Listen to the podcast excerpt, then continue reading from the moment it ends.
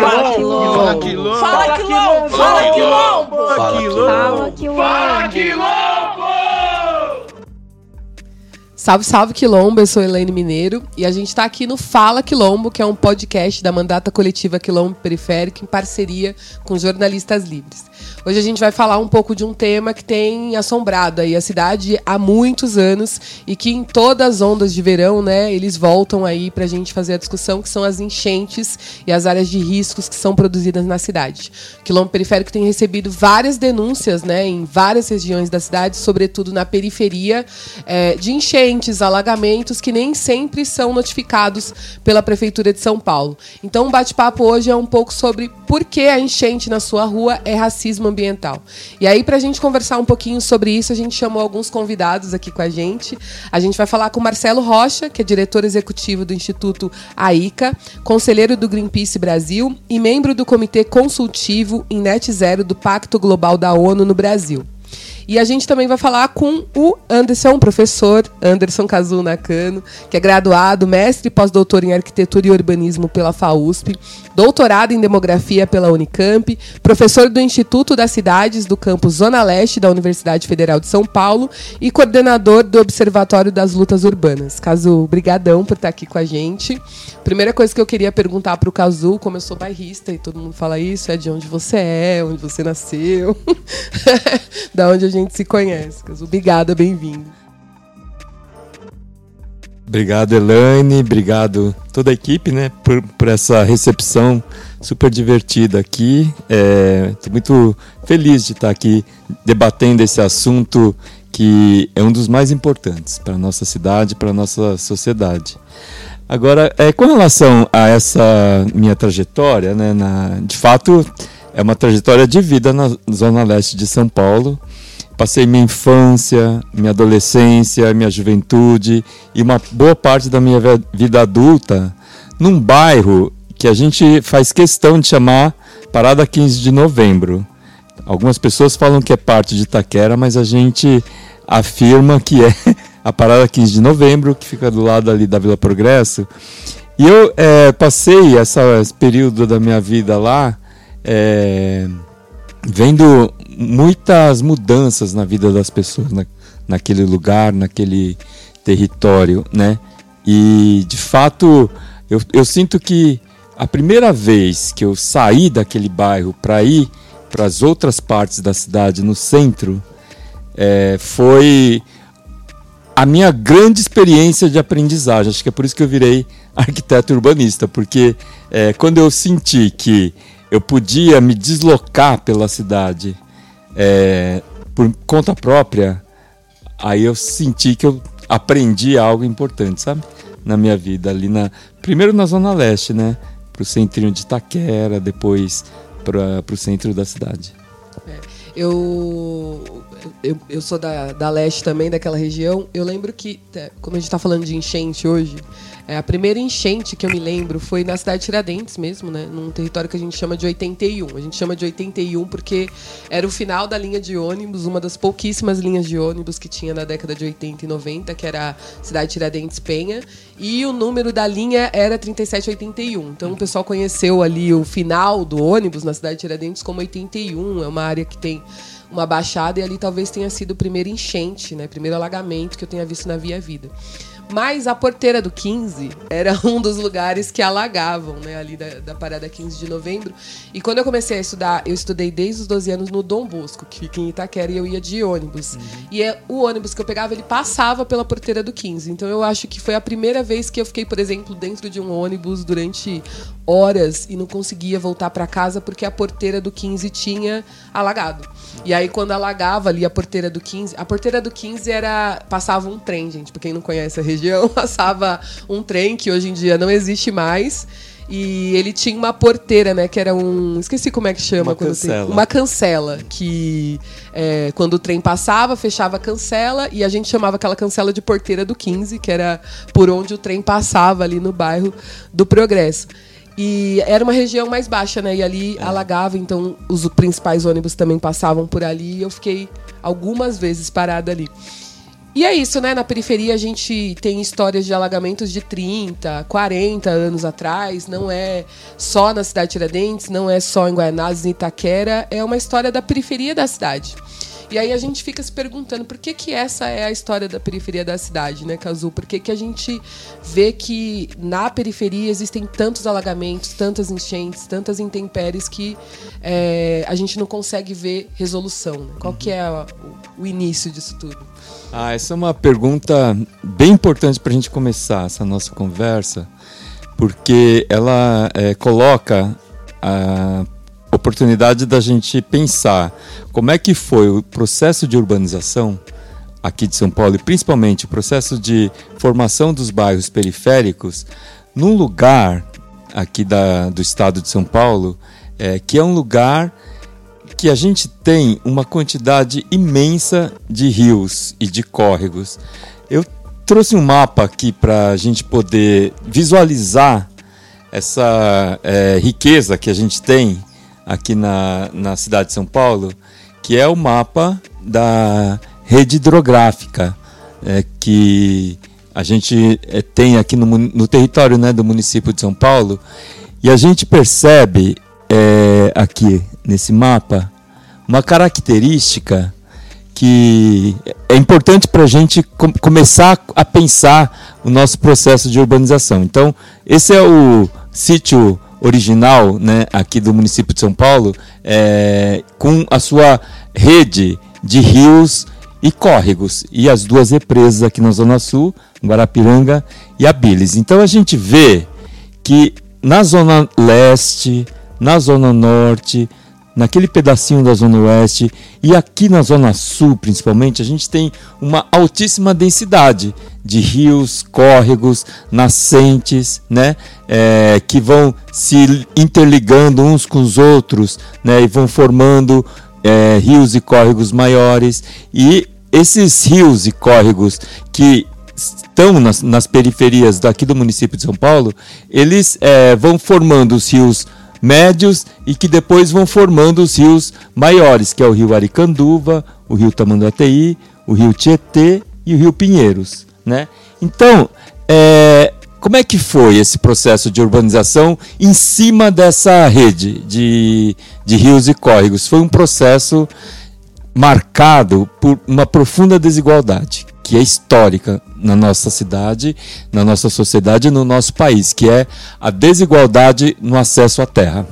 Isso vem desde o nosso período colonial, em que é, os homens bons, né, que são aqueles homens, as pessoas privilegiadas da, no período da colonização brasileira, eram aqueles que é, eram beneficiados com as sesmarias, recebiam terras da coroa portuguesa, mas na colônia a gente não tinha só esses homens, essas pessoas privilegiadas, a gente tinha aqueles colonizadores mais pobres e a gente tinha principalmente os escravos, né? os escravos trazidos da África.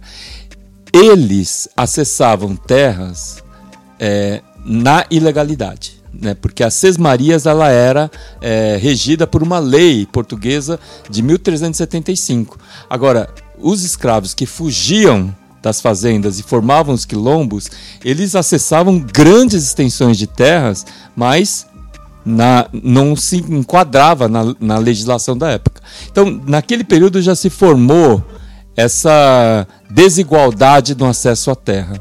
E aí, em 1850, quando a terra virou propriedade privada e é, o acesso à terra era só por meio da compra, aí essa desigualdade se aprofundou. Por quê? Porque é, isso foi instituído no Brasil justamente para impedir que é, os, a população pobre e os escravos e ex-escravos acessassem terra.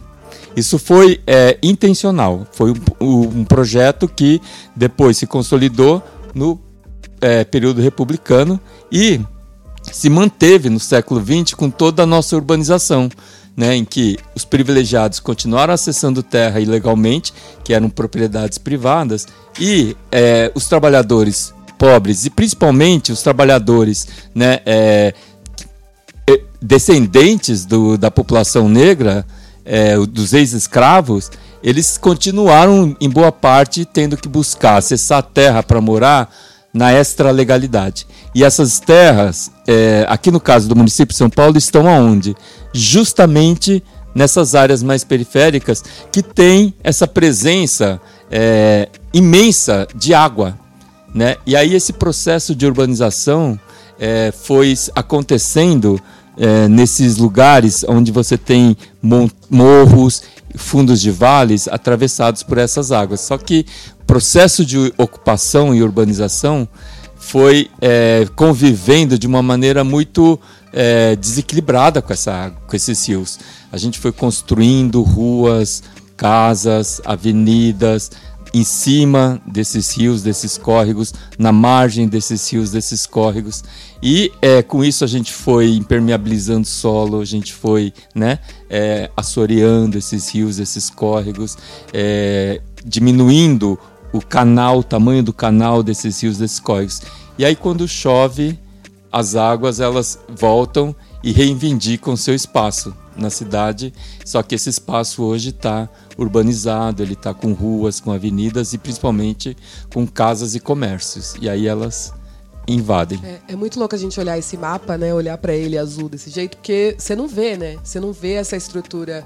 É, quando você está andando na periferia, você vê um ou outro rio que na verdade já é um córrego, é, geralmente sujo, né? Que a gente não, não chama mais de rio.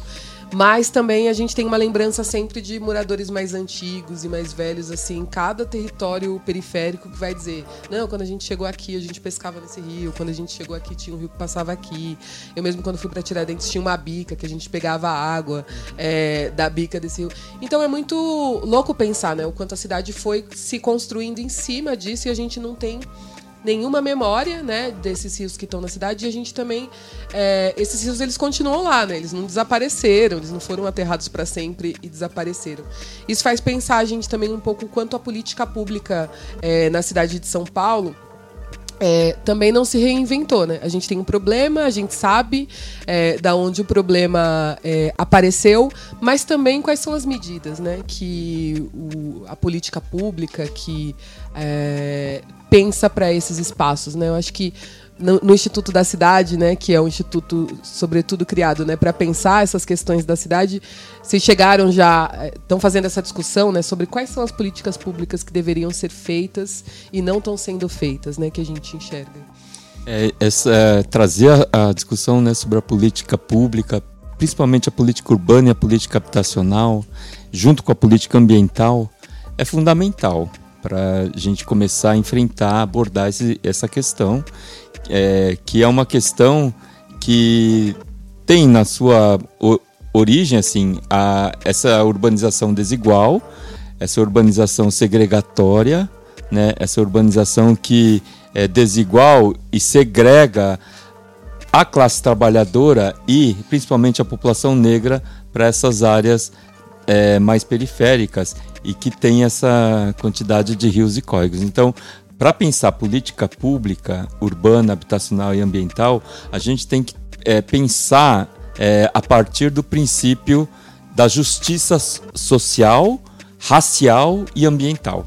Sabe, é, Elaine, eu acho que essa é, necessidade de ter como ponto de partida a justiça social, ambiental, racial e habitacional é, é importante porque no nosso histórico, né, as políticas públicas elas nunca foram feitas para promover essa justiça, muito pelo contrário, foi para garantir privilégios né, é, daqueles que é, têm poder político e econômico. Então, eu acho que é fundamental a gente começar a pensar a política pública, mas problematizando ela, né, trazendo um olhar crítico sobre a nossa história de políticas públicas que não é das melhores no nosso país. Né?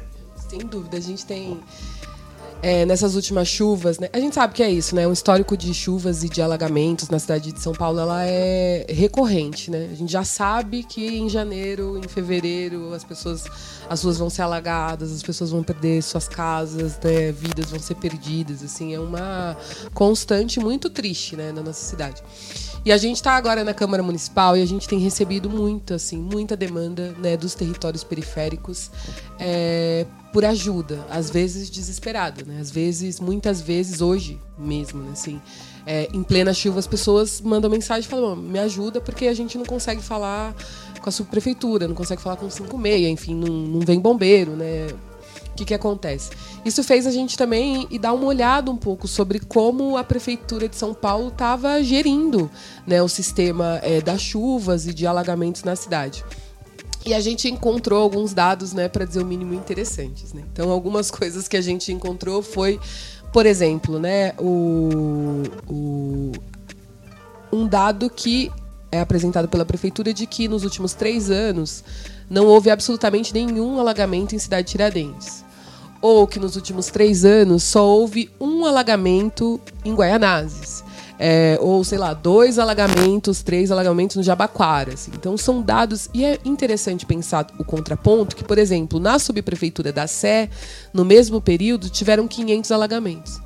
E a gente, inclusive, quando olha para esse mapa, fica se perguntando como é possível, né, na região Sé, ter 500 alagamentos é, registrados pela Prefeitura de São Paulo e, no mesmo período, num bairro como Cidade de Tiradentes, não ter nenhum, absolutamente nenhum alagamento.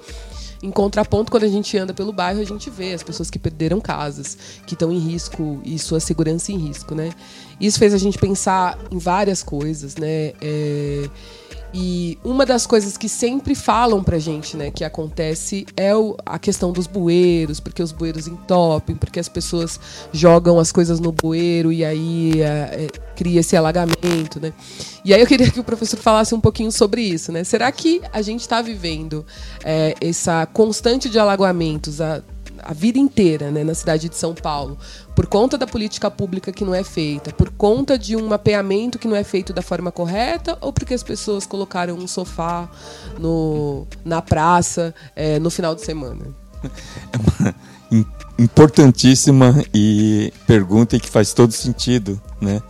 É, e primeiro, eu acho que essa iniciativa da, do mandato buscar é, analisar essa, esse déficit de informações nos bairros da periferia em relação à ocorrência de inundações e alagamentos, eu acho que é uma iniciativa super importante e que vem bem a calhar nesse momento, sabe, Elaine, porque mostra a injustiça é, ambiental, social, racial e habitacional que a gente tem na nossa cidade. Né? Começa pela informação produzida, porque é, a gente sabe que é, informação é fundamental para a formulação e implementação de políticas públicas. Então, quando você apaga é, parte dessas informações, né, você está apagando é, parte da, do problema que, e da demanda por políticas públicas é, que é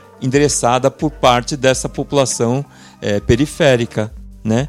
É, então, é, isso é, é, acontece desde o começo do nosso processo de urbanização, em que é, os territórios populares, é, principalmente os territórios populares habitados pela população negra, não constavam nos cadastros, nos mapas oficiais, né? E até hoje a gente vê isso, porque se você olhar o mapa oficial do município de São Paulo, por exemplo, né, é, o cadastro de lotes, você vai olhar onde, o lugar onde está Paraisópolis e Heliópolis, que nem é tão periférico assim, mas está em branco lá, até hoje, né? Na, no começo do século XXI.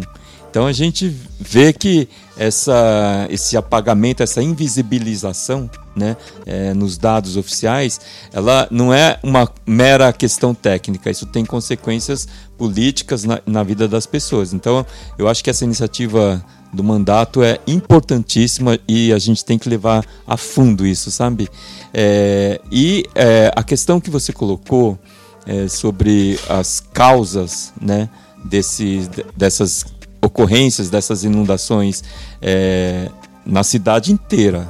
Isso de fato está presente. Então, eu acho que a gente precisa é, entender por que, que é, a, o processo de ocupação né, nas, nos bairros da periferia é, hoje está provocando um, uma situação mais crítica com relação a essas inundações e esses alagamentos. Porque nos últimos 30 anos, a periferia ela se adensou muito. Né? Se você pega, é, você é da cidade de Tiradentes, né? há 30 anos atrás eu passei naquela estrada Iguatemi, não tinha nada. Hoje a gente passa de, de Guaianazes para é, Cidade Tiradentes, indo pela estrada Iguatemi, você vê que está tudo ocupado, está tudo urbanizado já, né? É, tem várias áreas dentro do, do, da cidade de Tiradentes que também já está ocupada. Então, a periferia ela passou por um processo de é, adensamento né, e de ocupação cada vez maior dessas margens de rios, de córregos, sabe? É, às vezes em cima do próprio leito do rio e do córrego foi sendo construído não só por parte dos moradores, mas inclusive pelo poder público, com obra pública, né? Foi feita de uma maneira mal feita, a canalização de rio e córrego foi feita de uma maneira é, errada, né? Então, é, isso tem sido é, hoje uma, a principal causa, sabe, do, do, aumento das inundações e dos alagamentos nesses bairros periféricos. Agora, é, a omissão e a invisibilização histórica desses territórios populares faz com que essas ocorrências elas fiquem subnotificadas né, na CGE, na Defesa Civil, nas subprefeituras, quando eles deveriam ter a responsabilidade de é, mapear isso é, detalhadamente em todos os bairros e é, fazer uma série histórica e a partir daí formular políticas públicas adequadas, né? Azul, você falou do CGE. O CGE ele é o Centro de Gerenciamento de Emergências Climáticas, né? Aqui no município ele deveria ser responsável por monitorar, né? Por estar tá olhando ali, né? Quais são os pontos, né? De emergências climáticas, alagamentos, né? Enchentes é, são esse caso. Ele deveria também é, mapear esses dados, divulgar esses dados, para que esses dados eles possam servir de base para fazer a política pública. É, uma das coisas também que o CGE deveria fazer é recolher esses dados de várias é, vários órgãos do, da prefeitura. Então, ele tem que trabalhar com os dados da subprefeitura, porque a subprefeitura é responsável por fazer é, a zeladoria, né? Então, quando tem uma enchente, a subprefeitura tem que ir lá limpar, tirar os entulhos, né? Ele deveria conversar com a defesa civil, ele deveria conversar com vários órgãos, né? Do município em requerimento, né? A gente mandou um requerimento para o CGE, porque a gente analisou mesmo, né? Vários pontos de alagamentos recorrentes que nunca aparecem.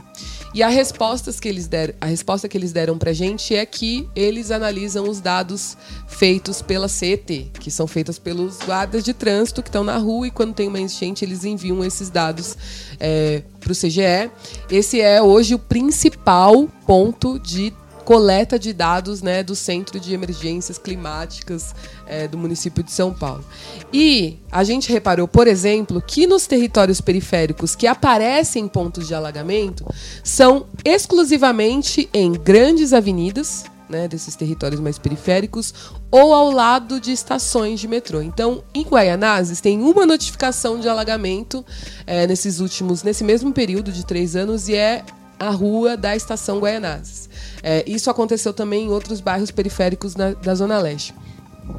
E aí a minha pergunta, assim, né, pra gente comentar um pouco é qual é o perigo, né, da gente estar tá olhando para as emergências climáticas a partir de apenas um prisma, que é o prisma da, do transporte e do transporte de carros, né? É, é a via que não pode ficar parada, os carros que não podem parar de andar e que não aparecem. Então, isso talvez explique um pouco, né, do porquê tem 500 pontos na região Sé e só um em Guaianazes, né? Mas qual que é o perigo, né, da gente estar tá olhando para esse é, prisma e produzindo política pública, né, o município utilizando esses dados para produzir política pública a partir apenas né, de um dado que é coletado ali pela CET nos momentos em que tem alagamentos e atrapalha o trânsito da cidade. Ah, faz todo sentido, viu, essa, esse questionamento, porque essa é, abordagem né, da, dos, das ocorrências de inundação e alagamento na lógica da engenharia do tráfego, né, na lógica do transporte, é extremamente limitada mesmo. É, eu acho que a gente precisa mudar de patamar, né? É, abordar esse problema cada vez mais recorrente e com os eventos extremos decorrentes das mudanças climáticas, o aumento na intensidade das chuvas, no aumento de, da quantidade de água da chuva que vai cair é, num, numa frequência cada vez maior né, sobre as nossas cidades, a gente tem que começar a pensar é, de uma maneira mais é, ampla esse, esse problema, entendendo não só como um problema de engenharia de tráfego, ou de defesa civil ou de problemas ambientais, mas é, como um problema de segurança humana. A gente precisa começar a pensar é, um, uma política pública, uma política urbana, habitacional, ambiental, é, no, no contexto das cidades, na lógica da proteção à vida e não só ao patrimônio, sabe? Eu acho que diante das situação de vulnerabilidades e de insegurança que se acumulam, né, Elaine, nos bairros é, populares, nos territórios periféricos. Lá você tem um acúmulo de vulnerabilidades que expõe as pessoas a riscos, a perigos, a ameaças. Eu acho que a gente precisa começar a pensar esse urbanismo do século XXI é, como um urbanismo protetivo, sabe, de segurança humana. Agora, você tinha, na questão anterior, Elaine, é, colocado a questão do, do, das causas da, dessa inundação, né, é, problematizando esse tipo de argumento que diz que a causa da inundação é um, a pessoa que joga o lixo no bueiro, né? Realmente é inaceitável achar que a pessoa que joga o lixo no bueiro é a principal causadora desse problema que afeta a cidade inteira, literalmente, né? Porque está distribuído no território inteiro. As causas são muito mais profundas e muito mais estruturais, e não é só a forma atual né, de é, impermeabilização do solo, sabe? De canalização dos rios e córregos com é, concreto, com é, afundamento, né, tamponamento de rios e córregos e tudo mais. Eu acho que tem tudo isso decorre desse padrão desigual, né, é, de urbanização que fez com que é, as áreas mais periféricas, onde você tem maior ocorrência dessas inundações, esse processo de urbanização ele não teve é, um apoio, né, para que pelo menos nessas áreas mais críticas de risco, é, a, a, ocupação se desse com o mínimo ali de adequação técnica, sabe? Ou situações mais críticas que não fossem ocupadas, lugares que tem solo frágil, com risco de deslizamento, ou lugar onde transborda muito água, que esses lugares não fossem ocupados. Esse acompanhamento não aconteceu porque o poder público historicamente se omite diante das necessidades da classe trabalhadora. Né? O nosso modelo é, de crescimento econômico e de crescimento urbano é sempre um modelo que exclui, que é, ignora as necessidades da classe trabalhadora, que estão justamente, na sua maioria, nas periferias. Caso eu vou emendar, então, estava falando disso, para perguntar sobre um conceito que o professor tem utilizado, que é um conceito de nó da terra, para explicar para a gente um, um pouquinho sobre esse conceito, né? O que, que, do que, que a gente está falando quando fala nó da terra. É, essa expressão ela é utilizada por uma urbanista aqui do, de São Paulo que se chama Hermínia Maricato, né? E ela é, utiliza essa expressão para explicar que o acesso à terra construído ao longo de séculos né, é um acesso desigual, que exclui a classe trabalhadora, que exclui né, a, a população vulnerável de acessar terra que tem serviços, equipamentos, infraestruturas urbanas básicas, é, segurança, segurança em, em, vários níveis, né, em vários tipos. E é, esse nó ele é, se constitui porque essas terras bem urbanizadas, bem localizadas dentro da cidade, seguras, elas são terras é, produzidas pelo mercado. E é, como elas é, foram bem urbanizadas, foram bem providas né, por esses serviços, equipamentos e infraestruturas, elas são caras. E como a gente não tem uma política de terra, de distribuição de terra, as populações da classe trabalhadora de baixa renda não conseguem acessar essas terras, porque elas são caras e elas são caras porque elas são bem urbanizadas, né?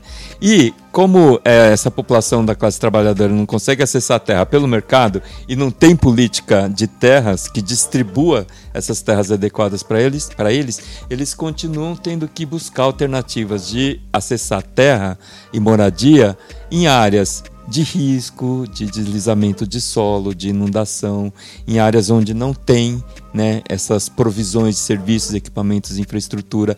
É longe do emprego, é longe do serviço, sabe? Não tem transporte bom, é su sempre superlotado, né? Então, é, o nó da terra é esse, né? É o nó que impede a classe trabalhadora e a população negra que está né, é, integrando a classe trabalhadora de acessar terra adequada, bem urbanizada, é, segura dentro da cidade. É, é interessante, caso que você fala, né? E quando você fala também, você fala dessa falta de opção que as pessoas acabam tendo e tendo que ir para essas glebas mais longínquas, sem políticas públicas. Mas o próprio Estado também faz essa opção. Né? Quando constrói os conjuntos habitacionais, ele vai atrás dessas terras mais baratas, em que não há política pública é, instalada, não há política de segurança, não há política de saúde, não há política ambiental. Compra essas terras com o discurso de que está fazendo uso sábio do dinheiro público, né? Comprando terras mais baratas, mas depois você precisa de 30, 40, 50 anos para fazer com que o Estado consiga aplicar é, a política pública mais básica, às vezes construir uma creche, construir uma escola, né, dar um ponto de ônibus né, adequado é, para as pessoas.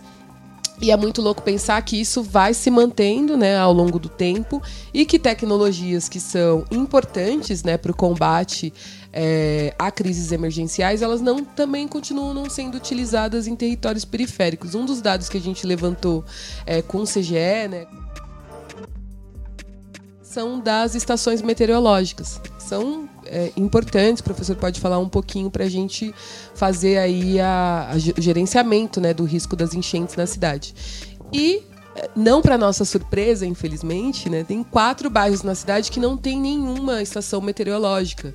É, e são bairros que são absurdamente afetados por problemas de alagamento. Né? Então a gente tem Sapopemba, Cidade Tiradentes, Guaianazes, Ermelino, Matarazzo. Né? Eles estão entre os cinco bairros, por exemplo, né, que mais sofrem é, com isso na cidade de São Paulo. Né?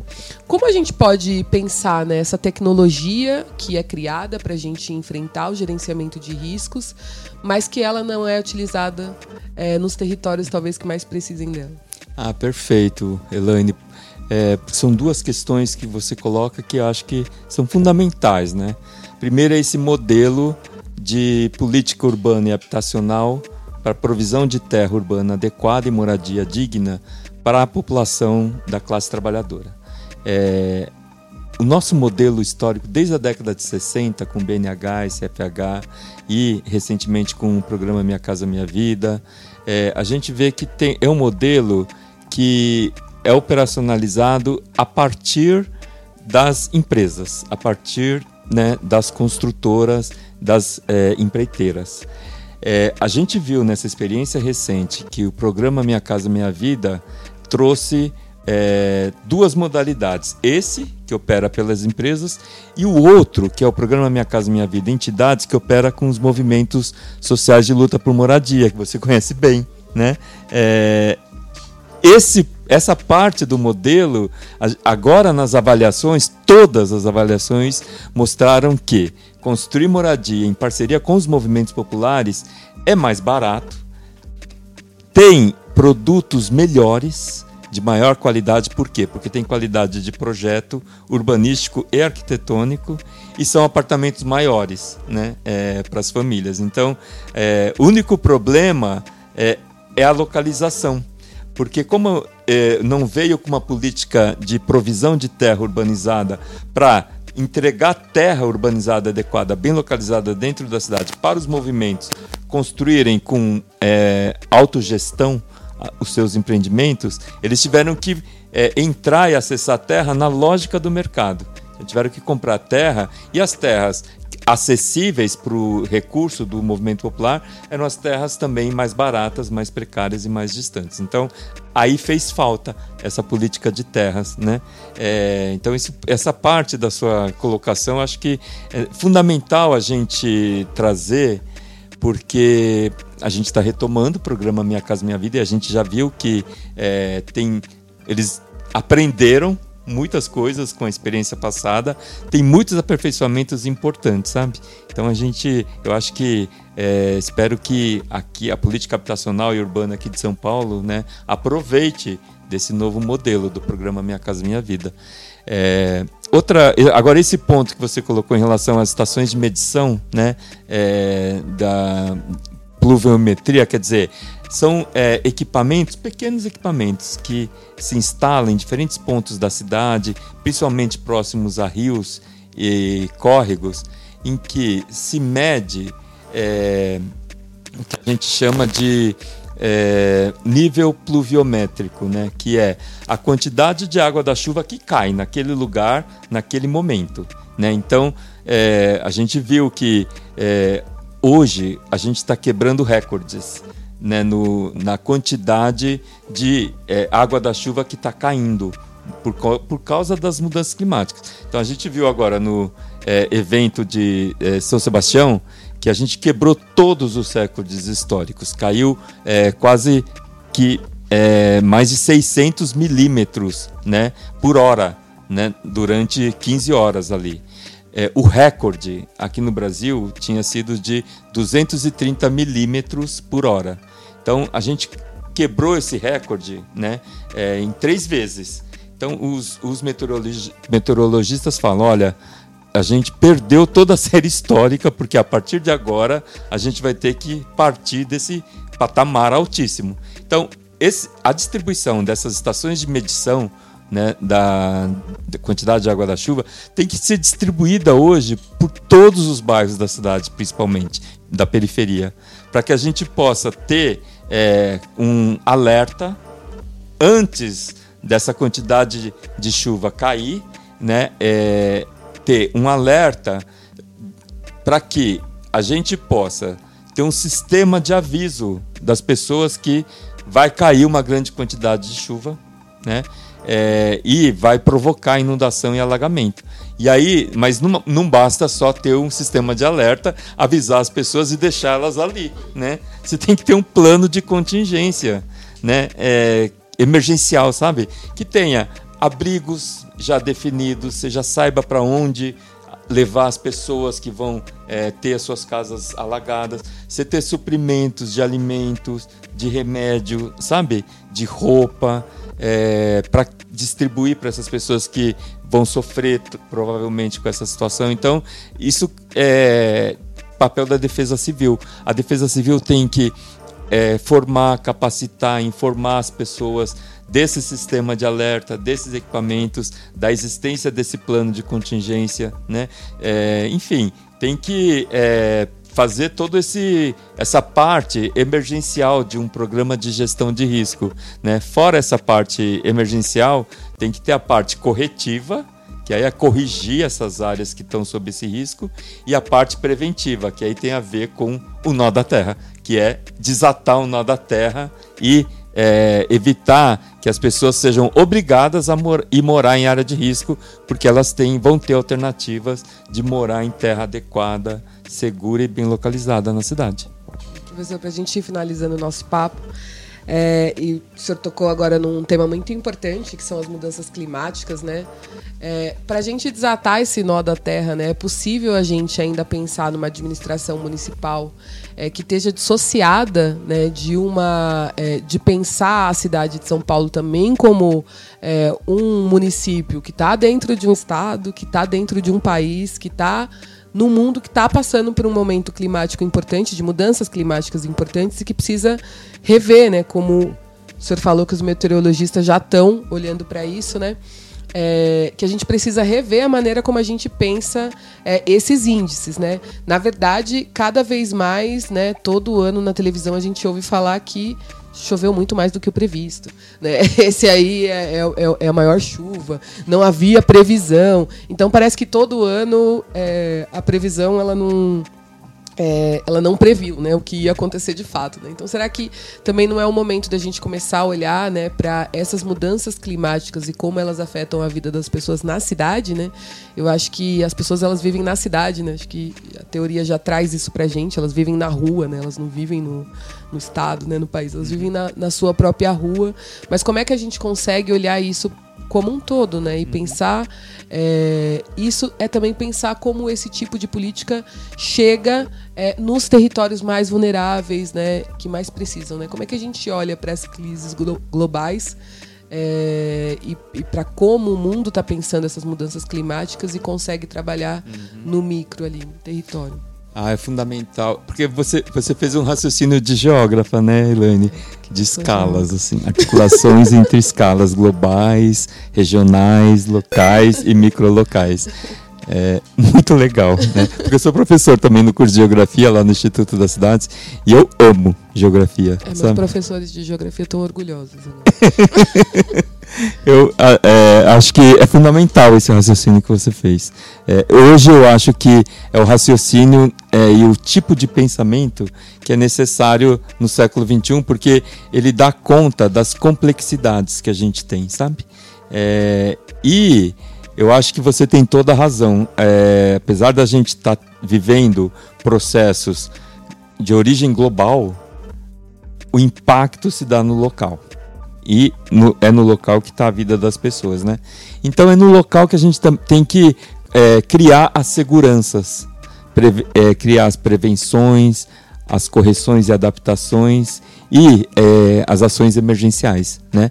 É, e eu acho que é, tem uma demanda hoje, no caso da, do espaço urbano, né, que você mencionou, é, de adaptar esses espaços urbanos a esses efeitos, sabe, dos eventos extremos. Então, a gente tem que começar, no caso da, das inundações e dos alagamentos, né, tem as medidas de macrodrenagem que a gente tem que adotar aqui na cidade de São Paulo, e não é piscinão, sabe? A gente tem que repensar esse modelo de piscinão, que é uma bacia de concreto gigante que se coloca ali no meio do bairro e é onde se acumula água suja, lixo e é, mosquito, transmissor de doença, né? E geralmente cercado com uma grade e que não qualifica em nada o bairro, né? Então a gente tem que começar a pensar é, exatamente nos bairros da periferia jeitos de segurar a água nesses bairros em lagos é, que sejam partes de áreas verdes, praças é, com solo permeável, sabe, arborizado, com bom espaço público. Então, no dia de chuva, aquele lago enche e segura a água e evita dela ser jogada, né, no, na sarjeta e nos rios e daí ir para as áreas mais baixas. Então, é, isso substituiria os piscinões de uma maneira muito melhor na cidade. É, agora, a gente tem que começar a desimpermeabilizar solos, sabe? É, em áreas de estacionamento, a gente tem que é, começar a pensar diversos jeitos de tornar é, trechos do espaço urbano mais permeável para que a água da chuva possa é, infiltrar no solo, né? Tem a ver também com a falta de parques, né, professor? Falta na de periferia. Nossa, na periferia isso é bem claro, né? Arborização, a arborização adequada, ela é muito importante no espaço urbano porque se a gente tem uma árvore de porte médio, é, quando a chuva cai sobre a copa da árvore, essa copa ela segura pelo menos 15% da água que caiu sobre ela e é, essa água não cai no, no meio-fio, na calçada. Então, se você tem uma rua bem arborizada, quando chove muito, uma quantidade imensa de água vai ficar retida ali nas folhas, que vão funcionar como pequenas piscininhas, sabe? É, e aí vai cair menos água na sarjeta e vai inundar menos.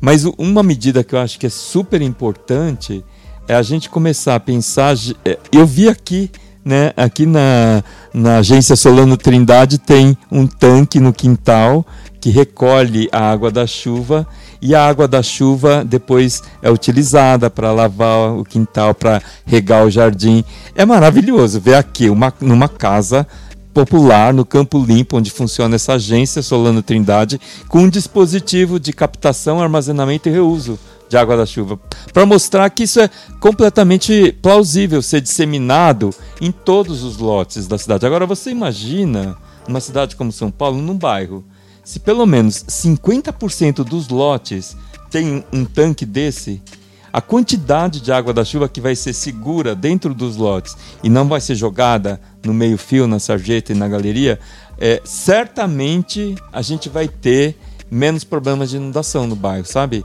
Então eu acho que como caminhos para realizar soluções, a gente já está vendo assim é, coisas que podem ajudar muito e que não é nada assim de alta tecnologia, sabe?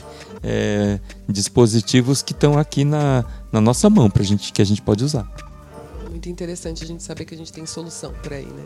É, tem soluções, tem inteligências, inclusive inteligências periféricas, né? Para a gente dar soluções para os problemas também é, que são da periferia. Caso eu queria agradecer muito você estar tá aqui com a gente.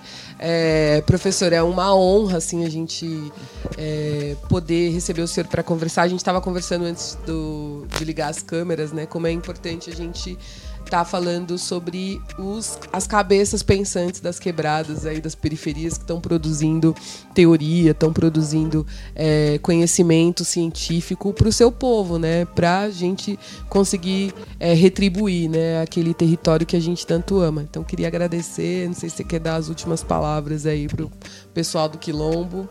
Bom, primeiro agradecer muito. É, que eu sou um admirador do Quilombo Periférico antes de tudo. né? Eu acho que acompanhei esse processo todo né, na campanha. É, eu acho que foi um, uma ousadia assim do de você é, hoje ter é, pessoas periféricas, sabe, se colocando é, em disputa nos espaços oficiais e institucionais de poder, sabe? É, eu acho que a palavra é, que as, o movimento negro tem falado muito, né, que não é mais é, representação, mas representatividade, né? Eu acho que eu acho que essa essa ação é, e essa esse processo, essa trajetória, eu acho que é muito orgulha muito o nosso país, a nossa sociedade. Eu, que, eu gostaria que isso se disseminasse muito. Por isso que a honra é toda minha, né, Lani? Vocês me convidaram, eu nem hesitei. É, quando o Donizete entrou em contato, eu só queria saber ali como é que ia funcionar, porque eu não tenho muita experiência em, nos podcasts. Fiquei meio assim, mas. Inclusive, é... Caso, é, você pode dizer para as pessoas como elas te acham nas redes sociais? Ai, acho que não. Aí eu acho que elas não, não vão me achar. Porque eu não existo nas redes, nas redes sociais. E uma coisa que você falou, Elaine, que eu acho que é assim, é, eu estou convicto, né, que existe um saber periférico, um jeito de saber, de pensar de conhecer da periferia, que é um jeito é, que se que é construído na prática, na ação, na vivência. E então eu acho que esse é um jeito de conhecer que é dos mais importantes, sabe? É, então eu concordo plenamente com você que existe uma intelectualidade periférica, existe, existe um saber. E tem um amigo nosso, né, que chama Tiaraju Pablo D'André, que ele fala que existe uma epistemologia periférica, né? É, é incrível nessa né, essa formulação, essa elaboração. Eu concordo 100% com ele. Existe Caraju, mesmo. Vila União, Zona Leste de São Paulo. não, não deixou passar, né? Não deixa passar nada da Zona Leste. ah, Caso, de novo, um prazer imenso, assim. é um caso, além de esse intelectual é um grande amigo, um grande querido, assim. Importante dizer, né, que a gente tem feito uma discussão na cidade sobre os alagamentos, sobre as enchentes, porque é um tema que tem atacado muito fortemente o nosso povo, né? Então, se a gente hoje está falando sobre isso, é porque a gente quer criar alternativas, né, para o nosso povo viver, viver bem, né? E para a gente desatar esses nós que o Cazu bem trouxe aqui da professora Hermínia, né? É... Para que é isso, né? A gente fala que a gente está trabalhando para construir uma cidade antirracista.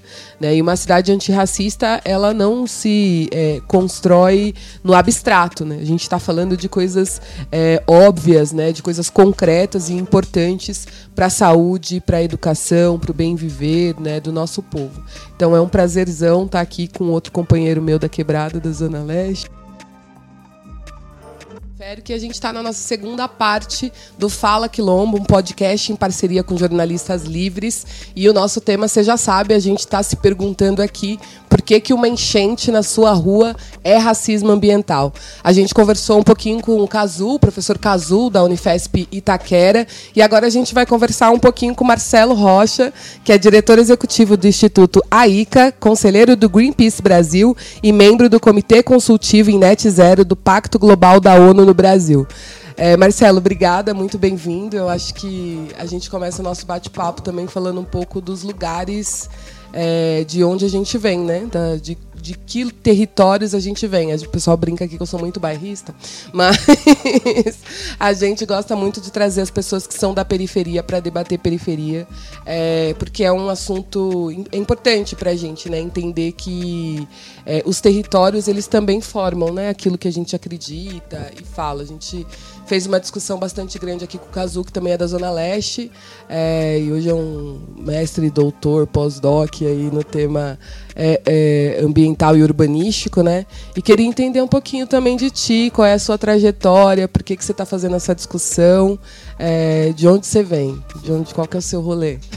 Boa, boa, não, muito prazer estar aqui, feliz demais a gente poder ter esses espaços de troca, né? Eu acho que é muito importante quando a gente consegue sentar entre os nossos, conversar, se provocar e entender como a gente consegue juntos construir a nossa estratégia de luta. E acho que eu começo a trabalhar com esse tema exatamente por causa de onde eu vim. Eu sou de Mauá, pouquinho mais para leste ali, a leste, no fundão do fundão. Então sou da cidade de Mauá, nasci, cresci lá. E é uma cidade que hoje é, tem o nasce o Rio Tamandatei, que é o maior afluente do Rio Tietê. E essas águas que conduzem, né? Quando a gente desde que eu nasci, a gente era muito acostumado a ver aquilo ali como algo muito louco, porque a gente da mesma forma que estava perto de um rio incrível, faltava água em casa. Da mesma forma que a gente se sentia muito conectado com a natureza, aquilo às vezes batia uma vergonha, a gente falava assim, pô, Mauá, mora lá no fundo, no meio do mato, etc. E tudo ali é, ia mexendo com a gente.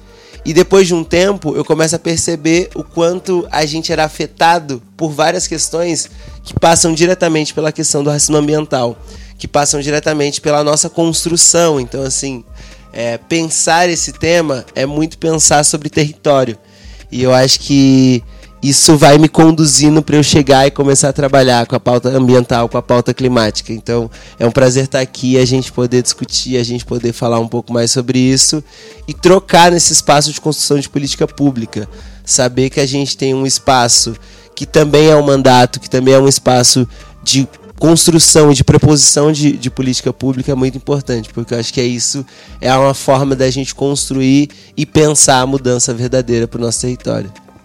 A gente conversou aqui com o Cazu vários temas que são fundamentais, né? É, falando de São Paulo, né? Por exemplo, ele, ele, a primeira coisa que ele fez questão de trazer foi um mapa hidrográfico da cidade de São Paulo, mostrando né, as afluentes, os rios que a gente tem na periferia, que eles continuam lá, mas que foram é, tratados né, de uma forma é, para privilegiar a ideia de avenidas, de uso de carros, enfim, de toda a formação que a gente teve na periferia de São Paulo e como hoje, né? A gente consegue ainda ver que a Zona Leste e a Zona Sul são né, territórios que tem muita água ainda é, ali, que hoje a gente vê como córrego, a gente não vê, né?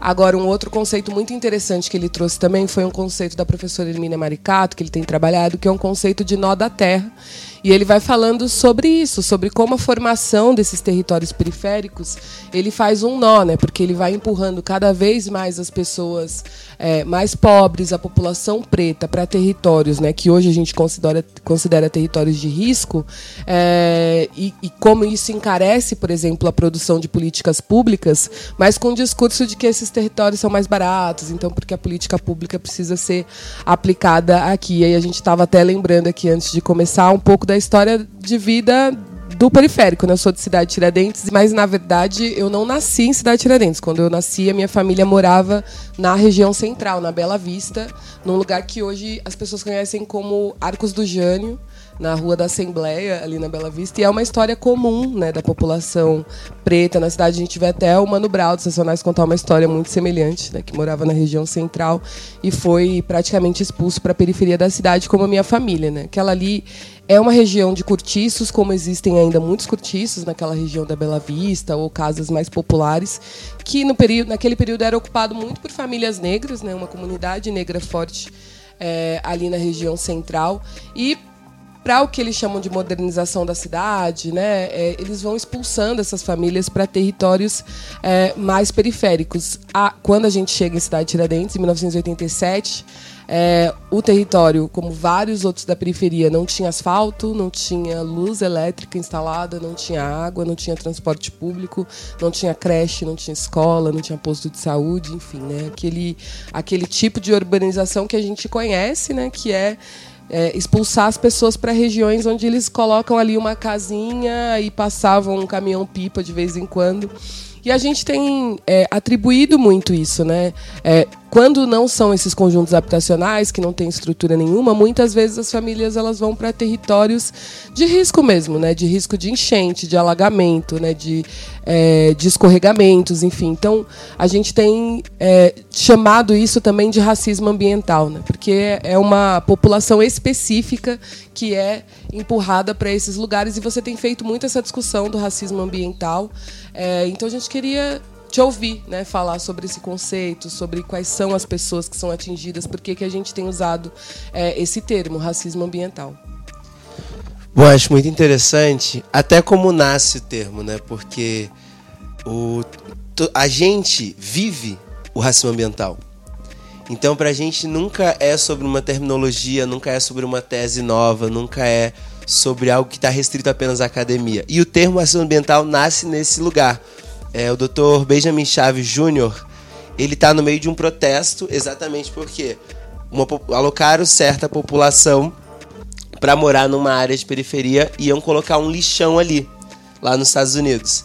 E aí, no meio de uma manifestação para que aquele depósito de resíduos não acontecesse, ele grita: Isso é racismo ambiental. E aí, depois de um tempo, aquilo vai ser trabalhado na academia e aquilo vai ser, se tornar exatamente um termo e vai se tornar uma área de estudo.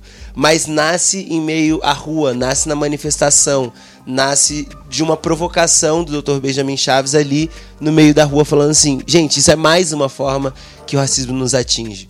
Porque a gente consegue perceber, a gente sabe isso no dia a dia. Então, quando eu vejo que boa parte do lixo de São Paulo é descartado em lixões lá em Mauá, eu sei que isso é racismo ambiental. E aí esse termo vai ser criado lá em 1982. Mas isso acontece com a gente há muito tempo o processo de migração climática, que muitas vezes a, gente a galera falando, ah, isso é sobre o futuro. Daqui, em 2050, em 2030, as pessoas vão ter que mudar de casa por causa dos efeitos das mudanças climáticas. As pessoas vão ter que mudar de casa por causa dos eventos extremos no ambiente. A gente vive isso há muito tempo. E até quando a gente pensa a história das favelas no Brasil, é exatamente isso. As, as favelas no Brasil, elas nascem no contexto da Guerra de Canudos, onde mandam as pessoas pretas para lá e falam assim: olha, se vocês ganharem a guerra, volta aqui para o Rio de Janeiro que a gente vai dar um espaço para vocês morarem. Quando as pessoas voltam, ganham a guerra, voltam, não tem espaço para morar. E aí, mais do que isso, expulsam essas pessoas para elas morarem fora da região central do Rio de Janeiro. E elas vão ocupando os morros. E isso é, isso é comum até hoje. A gente todo dia tá na luta, tá no corre, tá ali fazendo, tá querendo estar tá perto do trabalho, tá querendo construir nosso, nossa, nosso dia a dia, tá querendo colaborar com a nossa família e a gente é sempre expulso para fora. A gente sempre é retirado do espaço que a gente está. São Paulo viveu isso, como você bem trouxe, esse processo e a gente vê cada vez mais esse processo acontecendo. Os, todos os centros expulsando a população negra e a especulação imobiliária ela é algo que promove o racismo ambiental. A especulação imobiliária é algo que promove a crescente de eventos extremos. Porque quando a gente vê acontecendo evento extremo, muita gente olha a população periférica que está morando naquele lugar e fala assim: ah, mas também foi morar lá na encosta. Ah, mas também foi morar no, na, na beira do córrego porque quis. Ah, tá vendo? Queria pagar barato em casa. Mas também quem é o dono desses terrenos? Quem consegue fazer essas tramitações para conseguir esse espaço que muitas vezes são áreas de preservação? Então isso não está é, isso não tá alocado às populações pobres. Pelo contrário, às vezes essa população fica pagando tempo, tempo, tempo para conseguir ali o mínimo de um lugar para conseguir morar, para conseguir sobreviver nesses espaços e está alocado a uma população mais rica, está, popula está alocado muitas vezes a uma população branca, está alocado a populações que não estão morando em área de risco, que são donas desses espaços, que conseguem tramitar vários processos para afastar a gente de ter um lugar, uma moradia digna e nos colocar nesses espaços. E eu acho que o Brasil, ele não só aqui no Sudeste, não só aqui é, em São Paulo, mas é um processo migratório também da gente olhar a nossa família. Então minha família veio toda lá do Piauí por causa da seca. Então na época da seca veio todo mundo, desceu para São Paulo. E aí chegou, tentou morar no centro de São Paulo. Não dá, expulso, foi para Mauá. E aí não conseguiu, a gente foi lá pro final de Mauá, já chegando na serra. E assim por diante. Por quê? Tentam tirar a gente do espaço da cidade. E isso faz com que não viole só um direito ambiental, que está previsto em Constituição, que a gente tem direito a gozar da natureza, de ar limpo, de água pura, de saneamento básico. Além desses direitos que a gente perde, a gente perde direitos, outros direitos básicos, como o próprio direito à vida. Por quê? É muito mais difícil existir nesse espaço. Quando a gente vai procurar uma vaga de emprego, você fala assim: ah, eu moro no beco tal, de tal lugar, de rua tal, que é um número só para todo mundo. Você vai ter dificuldade de acessar o mercado Clássico de trabalho. mentir no currículo e endereço, né? Exato. Tem uma tia, todo mundo tem uma tia que já colocou o endereço dela no currículo para falar assim: olha, eu moro ali no outro espaço. Então não afeta só área ambiental. Isso é muito interseccional e eu acho que a discussão de racismo ambiental, ela consegue trazer essa interseccionalidade para o meio ambiente, para não ser só um ambientalismo que olha para o processo de viver em floresta ou não, por processo de se entender enquanto natureza. Eu acho que o racismo ambiental e toda a pesquisa é construída pelo Robert Bullard, pelo Benjamin Chaves, por tantos outros pesquisadores no Brasil, Marina Marçal, Andréa Coutinho, grandes pesquisadoras também do tema no Brasil, que é trazer isso. A gente quer tratar da interseccionalidade quando a gente fala sobre o meio ambiente. A gente quer tratar sobre a água que chega em casa, porque quando tem uma enchente, não prejudica só a gente ter um problema de é, desabamento ou de um evento extremo. A nossa mobilidade. Quantos de nós já dormiu no ponto de ônibus, num terminal, esperando para conseguir pegar um ônibus? Um trem que alaga, né? Em Goianás o trem alagava, você tinha que parar. Eu trabalhava uma época no telemarketing em São Caetano do Sul. E ali deu 10 minutos de chuva, já alaga a estação de Utinga. E eu lembro que uma vez não consegui voltar. Aí não, vamos tentar voltar de carro. A galera cobrando 200 reais para levar em Mauá. Aí eu falei assim, gente, vamos ter que dormir aqui. Encostei ali na estação, dormi, acordei de cedinho, em choque, porque você não sabe o que vai acontecer. Todo mundo vulnerável ali. Mas é isso, é uma realidade. E quem de nós isso afeta? a maioria é a população preta e pobre. Você tocou em várias coisas que eu queria muito que a gente destrinchasse um pouco mais, assim, que são muito interessantes e que é bem importante a gente falar. Assim. A primeira coisa que eu acho que me chamou a atenção no que você falou foi o seguinte: ah, São Paulo descarta o lixo. É, dos seus territórios em Mauá, né? É, acho que São Caetano também, se eu não me engano, fazia alguma coisa assim com diadema, tem uma, umas coisas que acontecem assim. E isso também é uma uma reexclusão, né, que é você estar tá próximo a grandes centros, que já tem seus territórios periféricos, que já as pessoas são excluídas, e que ainda exportam mais exploração é, para os territórios e para os municípios ali é, do entorno. Né? Então, essa relação né, dos, dos, municípios que estão em torno da cidade de São Paulo também é uma coisa muito interessante da gente pensar, sobretudo porque porque essas pessoas elas estão naqueles territórios e acabam vindo trabalhar em São Paulo, né? E não podem utilizar da política pública, né, de São Paulo, né? Muito, é, isso é muito interessante. Uma outra coisa que você falou, talvez a gente consiga ficar um dia inteiro conversando sobre, mas é, o quanto você está nesses territórios, né, quando você fala da coisa do endereço, que você não arruma um emprego, mas o quanto você está nesses territórios periféricos também te reduz a possibilidade é, de ter acesso à política pública.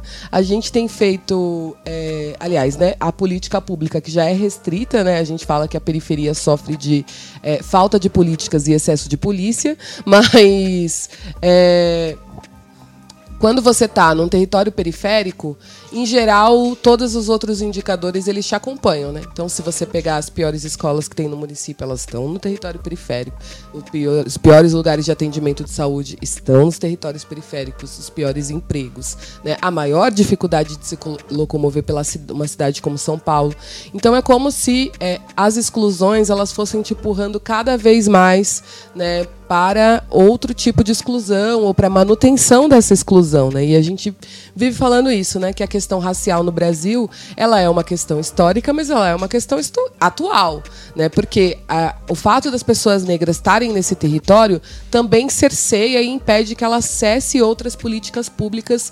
É, e depois mais para frente a gente fala até, inclusive, sobre como a cidade pensa essas políticas públicas, né? Mas só o fato de você estar tá nesses territórios periféricos ou de você tá numa outra cidade, né, que ela é uma cidade ali que está próxima de uma cidade grande como São Paulo, já, São Paulo já te coloca outras outras dificuldades e outras camadas, né, é, de, de, exclusão, de é, dificuldade, né, de obstáculos a mais que você tem que enfrentar. Não, demais, demais.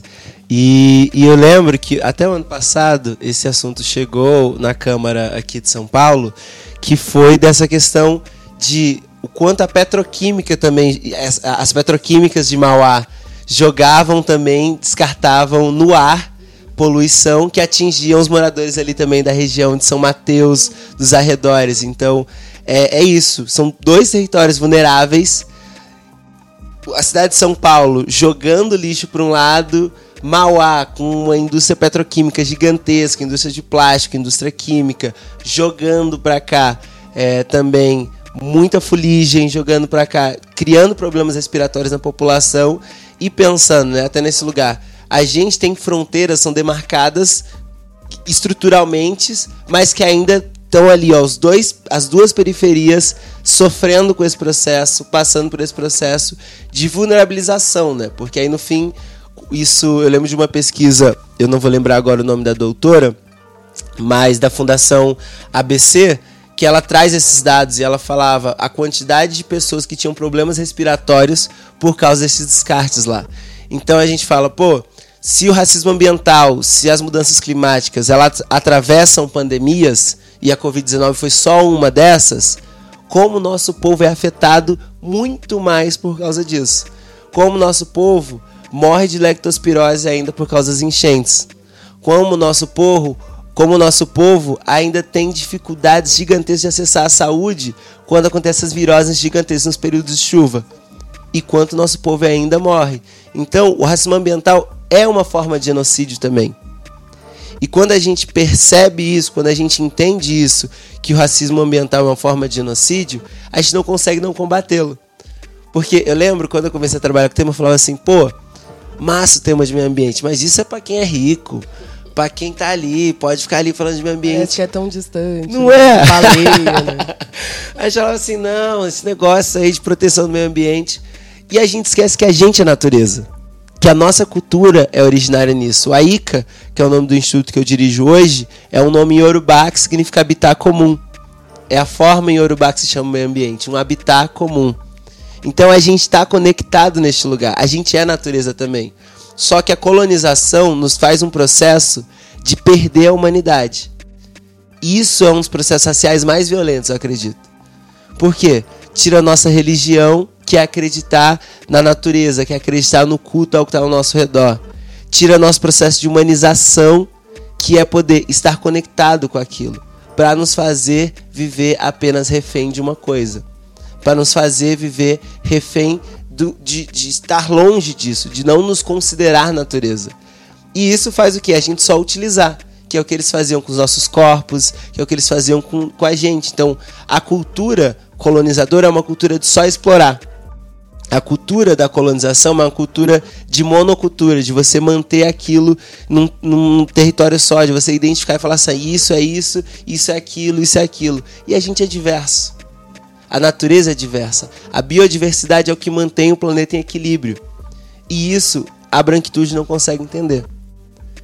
E isso nos afeta diretamente, porque aí colocam a gente tudo numa caixinha e nos fala assim: olha, ali só serve polícia.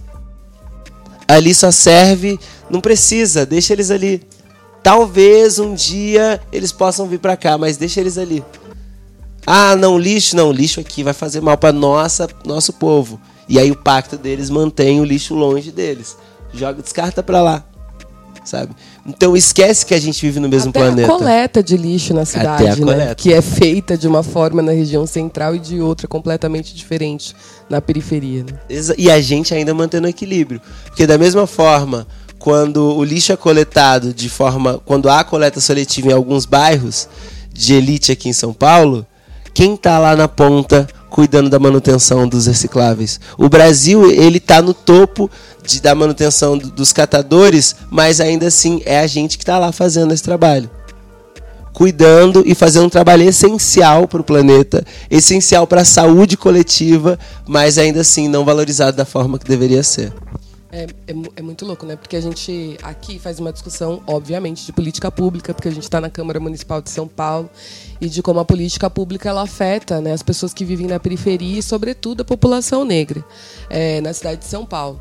E a gente começou a olhar, é, é, já uma velha conhecida, né, de toda essa cidade, de todo o estado, na verdade, né, todo dezembro, janeiro, fevereiro, né, até lá em abril a gente tem a época de chuva, a época das cheias que faz com que as pessoas percam suas casas, às vezes a sua vida, né, é, transtornos. A gente tem bairros na cidade de São Paulo que ficam dias alagados, né, é, continuamente, né, alagados. E, então a gente quis, estando na Câmara Municipal, fazer olhar para a perspectiva do que acontece na periferia. Né, e, trazer discussão sobre como a cidade enfrenta chuvas na periferia. É, não só os casos absolutamente extremos, onde tem um, um, deslizamento e as pessoas perdem as casas e tal, mas como que a periferia e a prefeitura gere né, é, esse tipo de crise na periferia. E uma das primeiras coisas que a gente achou né, é, na cidade de São Paulo, né, na prefeitura, foi o CGE, Centro de Gerenciamento de Emergências Climáticas. Mas que, na verdade, é, quando a gente foi olhar os dados do CGE, a gente reparou umas coisas absurdas. Né? Por exemplo, cidade de Tiradentes não tinha absolutamente nenhum alagamento há três anos. E aí eu sou de Cidade Tiradentes, né? Eu falei assim, gente, isso é absolutamente impossível. É, outros territórios aqui na Zona Sul também. Ah, não, teve um alagamento. Em Guaianazes também teve um alagamento. Você fala assim, bom, isso aqui obviamente está errado, vamos entender o que está acontecendo. E aí, quando a gente começou a investigar, o CGE, ele tinha, por exemplo, no mesmo período, 500 alagamentos registrados na subprefeitura da Sé. Como é possível, né, que na subprefeitura da Sé eles tenham registrado 500 alagamentos e na cidade de Tiradentes nenhum, no mesmo período, né, durante anos. Né? É absolutamente impossível.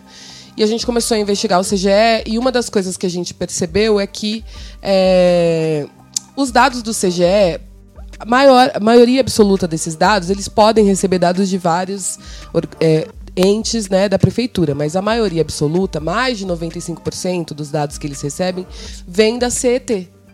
Né? Então, os agentes da CET que estão fazendo né, o controle do trânsito na cidade reportam para o CGE que existe um problema e o próprio CGE também reporta para a CET: olha, vem chuva forte aí para que a CET possa resolver pro problemas possíveis que tem na cidade, correto? Gerenciamento.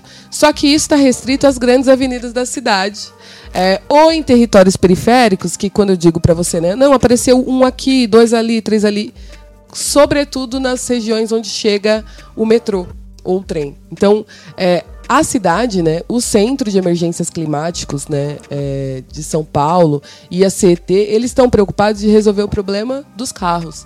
Não é nem o problema do ônibus, é o problema dos carros. É o problema que o, que o alagamento causa nos carros. E não o problema da cidade, das pessoas que estão ali perdendo a vida, dos, dos pequenos comércios da periferia que são invadidos e que perdem tudo, né, dos trabalhadores que ficam parados. Então, é muito louco saber, por exemplo, que o CGE também é um dos centros responsáveis por alimentar os dados da prefeitura para construir política de combate a enchentes, a alagamentos e a, a tudo isso. Então, quer dizer, a própria prefeitura exclui é, a maior parte da população, porque a maior parte da população da cidade vive na periferia, da própria construção da política pública. Né? Então, isso é muito. É, e, e, é por isso que fica nítido o quanto isso é estrutural, né? O quanto isso é de fato racismo. Porque você está preocupado com as regiões da cidade onde você tem a maioria absoluta branca. Agora, as regiões da cidade onde se concentra a população preta, aí você resolve. A gente teve até uma conversa com o pessoal do CGE já e falou assim: mas tudo bem, vocês não recebem esses dados. Mas o que, que acontece então com esses dados? Ah, eles, as subprefeituras tomam conta desses dados, aí é a Defesa Civil, é a subprefeitura. Tá, mas tem meteorologista nesses territórios? Não, não existe meteorologista, é, não existe a carreira de meteorologista na cidade de São Paulo. O único lugar onde tem meteorologistas na cidade de São Paulo é no CGE. Então, assim, a, a, a política, ela é feita da maneira correta como deveria ser feita em alguns lugares absolutamente restritos, com um recorte que a gente já conhece para defender quem a gente já conhece. Né? E é muito louco pensar que isso isso é, vai construir a política pública para o próximo período, assim, e tem construído desde a criação do CGE nos anos 2000.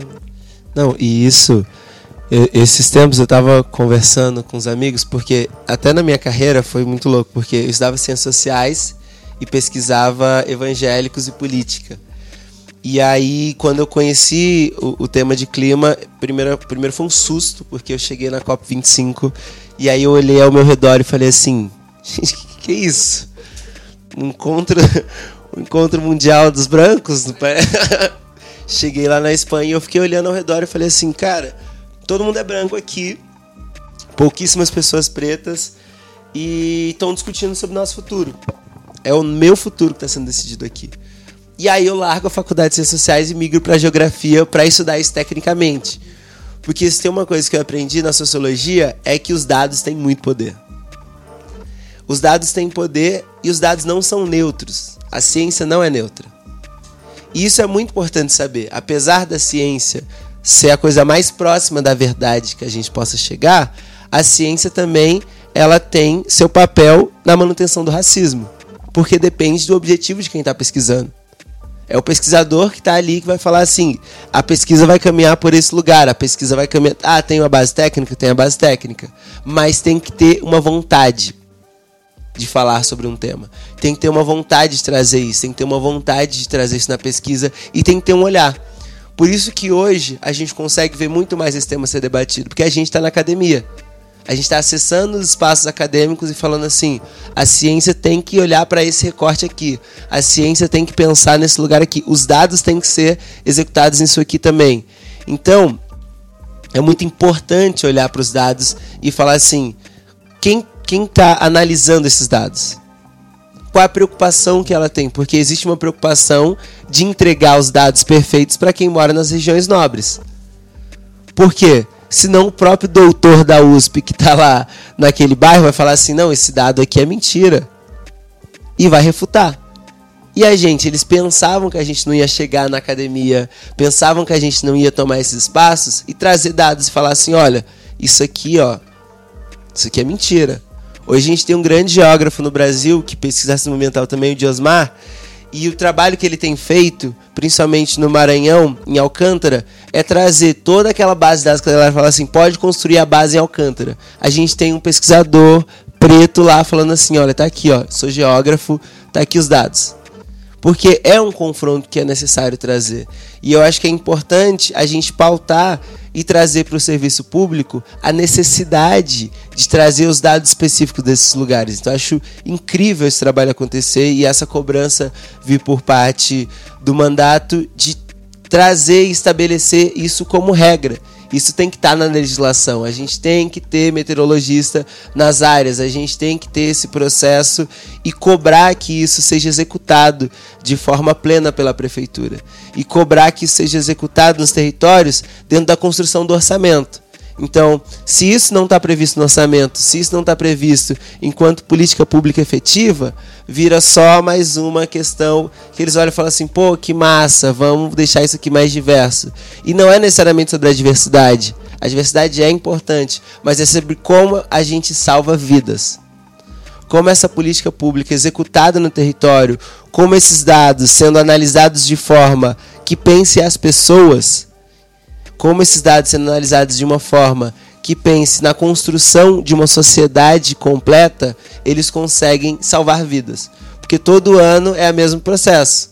Se repete, e se repete, e se repete. E a gente já cansou de ver isso. A gente vê que vai chover, eu já fico em choque. Nossa, agora mesmo que eu tava morando longe, começava a chuva, já ligava pra minha mãe, mãe, comprar as coisas aí. O rio encheu? Encheu, filho, tá aqui. Esses tempos atrás, carro caiu no córrego, e não sei o que, vidro estourou, telhado voou. E a gente sabe, isso não tem que ser naturalizado. E, e a gente está nesses espaços de poder, a gente está nesses espaços de articulação política, a gente está cobrando esses dados é completamente importante, porque a gente consegue trazer uma percepção e provocar aquilo que às vezes no pacto da branquitude ali ninguém nunca provocou. A gente provocou enquanto movimento social em outros lugares, mas chegar e falar assim, olha, isso aqui tem que acontecer, essa política pública tem que sair do papel e, e, e a gente tem que ocupar esse espaço na, no lugar de decisão, no lugar da caneta, é completamente importante. Porque isso faz a gente redu re reduzir desigualdades, isso faz a gente transformar um futuro que é pelo planeta inteiro, né? Eu acho genial quando a gente olha o, o, o lema dos Panteras Negras, porque eles sempre falavam poder para as pessoas. E, e eu acho que os brancos não entendiam, porque eles se achavam humanos e achavam que as pessoas pretas não eram pessoas. E por que o Panteras Negras fala poder pelas, para as pessoas? Poder para as pessoas, poder para as pessoas. Porque a gente está em busca de um projeto coletivo. Quando a gente fala de reduzir desastres, reduzindo o racismo ambiental, erradicando o racismo ambiental, a gente está falando de um projeto de sociedade. Então a gente está falando de um projeto que transforma todo mundo. Porque quando você pensa em moradia digna, quando você pensa em trabalho digno, quando você pensa em saneamento básico, isso melhora a qualidade da cidade inteira. Não melhora a qualidade da cidade de Tiradentes. O professor Cazu falou isso também, né? Para resolver o problema das enchentes na cidade, você tem que resolver o problema na periferia, não tem outra saída. Né? E isso vai resolver de toda a cidade. Só que falta essa percepção do quanto é importante a gente discutir no coletivo, construir no coletivo e fazer coletivamente essa mudança. E eu acho que é uma das dos questionamentos que principalmente o Dr. Robert Bullard, que vai escrever as teses sobre raça ambiental, que ele vai trazer. Ele fala assim: não tem soluções que podem ser construídas por um grupo só. As soluções têm que ser construídas em conjunto. E a população preta é quem está lá no front construindo as soluções já. Porque a gente constrói um prédio de oito andares da favela sem ter uma faculdade de engenharia civil. E às vezes aquele prédio vai sobreviver a chuva, a sol, etc. Porque a gente está produzindo tecnologia também. Só que as tecnologias sociais, as tecnologias que estão sendo, as soluções estão sendo criadas, não tem voz, não tem escuta. E muitas vezes o dado que não olha para a gente é escutado.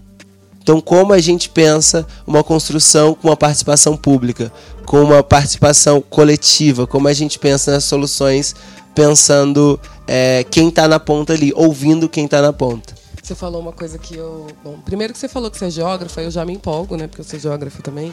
Mas você falou é, de uma coisa que eu lembrei de um texto também de um geógrafo chamado Manuel Fernandes, professor aqui da USP, ele é nordestino, né? Veio dar aula aqui em São Paulo. E ele escreveu um livrinho e tem um dos textos que eu cito o tempo inteiro, porque ele foi muito incrível quando eu li esse texto que chama Das Coisas Sem Serventia, uma delas é a geografia. Porque ele faz justamente esse contraponto, falando assim, olha você vai ele é um texto incrível, né, que ele usa, mas eu vou fazer minha interpretação aqui do que ele está dizendo. Estou dizendo que ele disse, estou dizendo que eu interpretei isso. Mas ele ele fala assim, né, cara, você fala de geografia com as crianças e com as pessoas como se fosse isso, uma coisa absolutamente fora do que ela vive, quando o dia a dia ali, né, aquele território ele é a geografia, o território geográfico, o território que você tem que discutir. E você estava falando muito de participação é, nessa última parte, e eu fiquei pensando sobre isso, né? Como essas tecnologias que são da periferia, como as saídas é, que a periferia encontra, né, para sobreviver, né? Então, uma criança na periferia ela é criada por várias pessoas, né? Porque a mãe sai para trabalhar, ela fica com a vizinha, fica com a avó, fica com, é, você vai bater uma laje é, de uma dessas construções, os vizinhos todos da rua bate a laje, a mulher faz churrasco. Então, quando a gente fala de projeto coletivo também, a gente sempre fala isso, porque a gente é um mandato coletivo, a gente sempre fala isso. Quando a gente fala de projeto coletivo, é o projeto que a gente conhece. E esse projeto que a gente conhece, a gente conheceu na vida prática, né? Conheceu na periferia, com as nossas mães. Mas eu queria dizer uma outra coisa também, né? Essa coisa da política pública.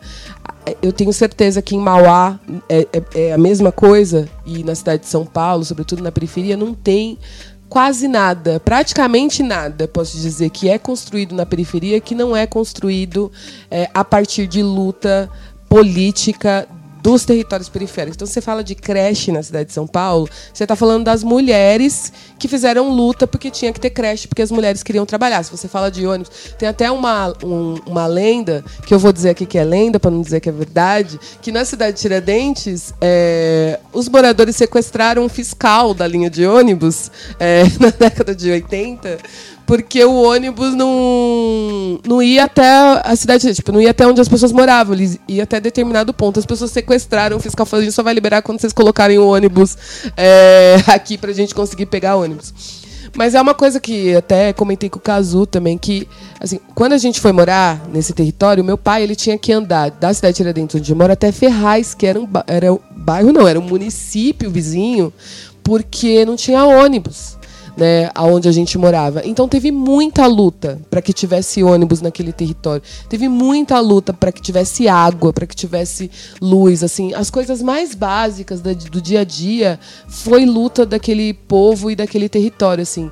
Então é muito louco pensar assim como é, quando a gente fala de movimento social, né, quando a gente fala de é, luta política, né, de luta de classes, inclusive no Brasil, você está falando da luta da classe trabalhadora, do povo negro que está na periferia. Mas você também falou de uma coisa que é os espaços que a gente ocupa de representação, de decisão política, que a gente tem feito essa discussão, mas que ainda são poucos, né? Então, como é muito louco, queria que você comentasse também como você é, iniciou sua vida ativista também, é, que também é uma história bem interessante, né? Como você começa e como que é isso para essas novas gerações, né? Como que essa luta sempre fez parte do nosso passado, das nossas mães e do nosso território, mas como tem uma nova geração também, nem vou me colocar que eu já estou velhinha, mas tem uma nova geração também que está se colocando em lugares que não não, se colocavam necessariamente antes, né? Sim, não, eu falo, minha maior referência de luta é a minha mãe. Porque sair lá do Piauí, vir pra cá nessa loucura. Em outra época, agora tem internet, tem não sei o que, você vai pra cá, circula. Muita gente já trabalhou muito pra gente estar tá aqui hoje. E mas eu acho que tem muito esse lugar, né, dessa do ter que fazer. Porque é isso assim como a gente não escolhe morar na favela, a gente não escolhe ter que lutar. Uh, tem uma ativista lá de Manaus, inclusive, que ela fala, ela fala toda, toda vez ela fala assim: pra gente não é sobre uma causa, é sobre casa. É sobre nossa existência, sabe? E, e eu acho isso muito. Eu, primeira vez que eu vi essa frase, eu fiquei tipo assim: uau, a gente não tem escolha. A gente tem que lutar. Se a gente quer água, a gente tem que lutar. Se a gente quer alguma coisa, a gente tem que lutar. E eu acho que isso é muito importante e muito simbólico. E desde o começo da minha trajetória, eu ficava pensando nisso. Eu falava assim, pô, minha mãe me trouxe até aqui, construiu tudo até aqui, eu preciso continuar nesse corre. Então, tipo, se ela não teve acesso à educação, eu vou ter que dar um jeito de entrar na faculdade. Se ela não teve acesso a isso, eu vou ter que tal. E aí eu começo no ativismo nesse lugar, porque a minha escola, o governo do estado de São Paulo ia fechar a minha escola em 2015. E aí a gente ocupa a escola, mete o louco, começa a circular por aí. E aí, depois de um tempo, eu falei assim: pô, educação é super importante. Entrei na faculdade. E aí, depois me deparo com a questão ambiental, com o clima, principalmente. Porque eu falo assim: pô, minha trajetória passou por isso, mas às vezes passa desapercebido, porque é tanta coisa. Todo dia é uma luta diferente. A gente olha para a educação, tem que lutar para conseguir. A gente olha para clima, mesma coisa. A gente olha para saneamento básico, a gente olha para qualquer coisa, a gente tem que cavar ali, lutar. Lutar para ficar vivo, não Para ficar vivo, exato, para tudo. E eu acho que passa muito por esse lugar. E quando eu chego nesse espaço de clima, eu percebo exatamente, falei assim, pô, eu quero estar tá aqui, mas eu não quero estar tá sozinho. Então assim, vamos trazer a galera, aprender com quem já estava aqui. Então, sentei com o Diosmar, com o André Coutinho, com Marina Marçal, que estavam ali, ó, na luta, segurando a bucha. Vamos trazer mais gente, vamos trazer mais gente, vai trazendo. E eu lembro que uma cena muito bonita foi em Glasgow, na minha segunda COP, que eu fui convidado para discursar para 50 mil pessoas no meio de uma praça na Escócia. E eu assim, tipo, meu Deus, que loucura! Eu lembro que eu encontrei a galera da coalizão, a galera assim, ó, vai pra coalizão também, vamos junto, quilombola, todo mundo, vamos todo mundo. E, e é maior responsa você olhar para isso, porque eu lembro que depois disso, várias pessoas falaram assim, pô, Marcelo, eu quero muito trabalhar com o tema. Pô, eu quero muito me aprofundar nisso, eu quero muito poder colaborar nisso. E hoje a gente vê uma rede de uma galera trampando com isso, sabe?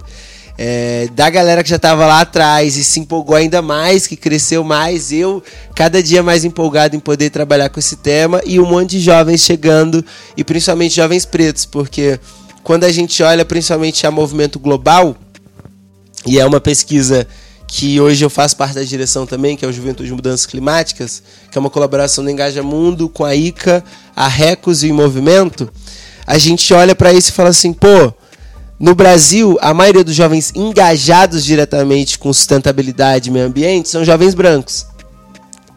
Mas a maioria das pessoas que querem trabalhar com a área são jovens pretos de periferia.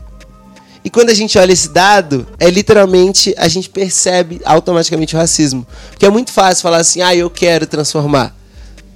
Ah, eu quero um mundo melhor. Todo mundo quer. Ah, eu quero que todo mundo viva bem. Todo mundo quer. Mas mão na massa a gente sabe que é o nosso povo ali que está no dia a dia, que está ali no corre, fazendo, criando, pensando e às vezes só não sabe o nome disso. E eu falo para vários jovens pessoas, falo assim, pô, você trabalha com clima mais tempo do que eu. Não, mas o que, que você faz? Ah, eu trabalho com, como sou catador. Trabalha muito mais tempo do que eu. Porque você tá ali na ponta. A diferença é que às vezes eu tô com o microfone na mão, mas teriam dezenas e milhares de pessoas que poderiam estar com o microfone na mão, contando das vivências do dia a dia, do corre que tá fazendo, trabalhando com o mesmo tema. E eu acho que isso é muito importante, sabe? Cada vez mais a gente ocupar esses espaços e compartilhar esses espaços. Ter esses espaços cada vez mais coletivos, assim, porque é a única forma da gente conseguir aumentar o engajamento nesse tema. E eu tenho visto uma galera, assim, uma juventude muito, muito, muito forte, entendendo que existe dentro desse espaço e querendo discutir sobre esse tema. Então acho que isso já dá um gás para continuar e para falar assim, pô, não quero estar tá sozinho, sabe? Quero cada vez mais ver mais gente ocupando esses lugares. Ano passado, um monte de jovem preto na COP Tipo assim, isso já aqueceu meu coração. A juventude indígena, a galera de periferia ocupando espaço e falando assim, pô, a gente vai discutir sobre isso. Ano passado a ICA conseguiu mandar a Ila, que trabalha comigo no Instituto AICA, lá para o Canadá para discutir biodiversidade.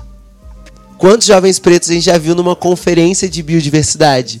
Estando lá na ponta discutindo, falando sobre biodiversidade em favelas.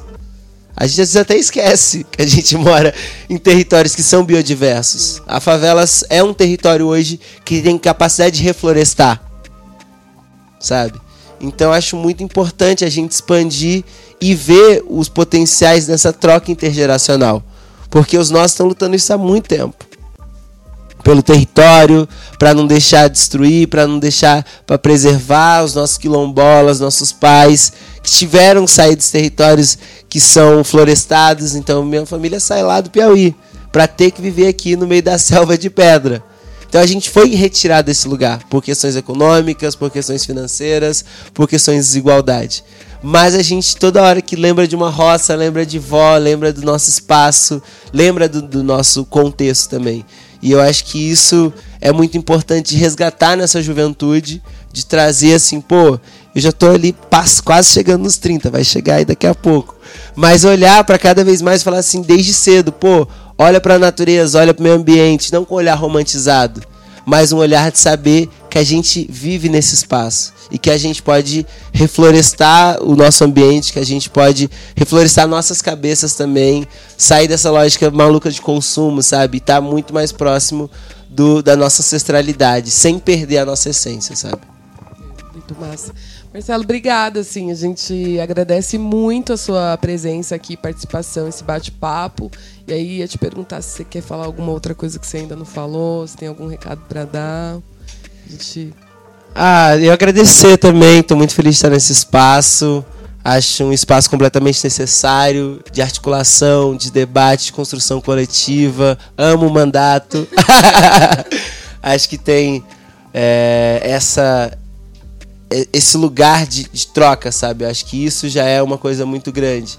Da gente poder trocar entre os nossos, da gente poder estar junto, da gente poder pensar essa política pública. Então, mais uma vez agradecer a oportunidade de estar aqui, me colocar à disposição no que precisar para a gente construir junto. E para quem está ouvindo, para quem está assistindo, deixar essa mensagem né, do quanto é importante a gente nos olhar enquanto natureza. Ah, o racismo faz a gente se desumanizado. O racismo faz a gente se distanciar daquilo que é mais a coisa mais profunda sobre nós, que é ser natureza. Não é uma visão romântica, é da gente contemplar mesmo e entender que a gente faz parte disso. E que a gente não é só uma máquina de, que está ali no, no, movimentando essa sociedade, a gente é parte disso. E cada vez mais a gente se conectar, cada vez mais a gente estar tá junto, cada vez mais a gente expandir e trocar entre os nossos. Muito é obrigada, estou muito feliz mesmo da gente é, conseguir fazer esse bate-papo e pensar várias outras coisas que a gente pode pensar, nas parcerias que a gente pode pensar. É, é muito louco, né? A ideia de fazer podcast, de conversar com as pessoas, é um pouco trazer também à tona as discussões que estão acontecendo na periferia, as discussões que estão acontecendo entre o nosso povo. E a gente achou que esse era um tema muito do fundamental. Agradecer, agradecer todo mundo que ajudou a gente a fazer o podcast, o pessoal aqui, o Dico, da Rádio Mixtura. Esse é um projeto da, do Quilombo Periférico, em, em parceria com os jornalistas livres. E a gente agradece também todas as organizações que é, cedem as pessoas, o tempo, que cedem o espaço para que a gente consiga fazer é, esse debate. A gente tem dito que é, o debate do racismo ambiental ele é fundamental para o nosso povo e é fundamental porque quando a enchente, né, ela encontra o mesmo lugar que a bala perdida, isso também é racismo ambiental. É isso aí, bora quilombo. Fala quilombo! Fala quilombo! Fala quilombo! Fala quilombo! Fala quilombo! Fala quilombo!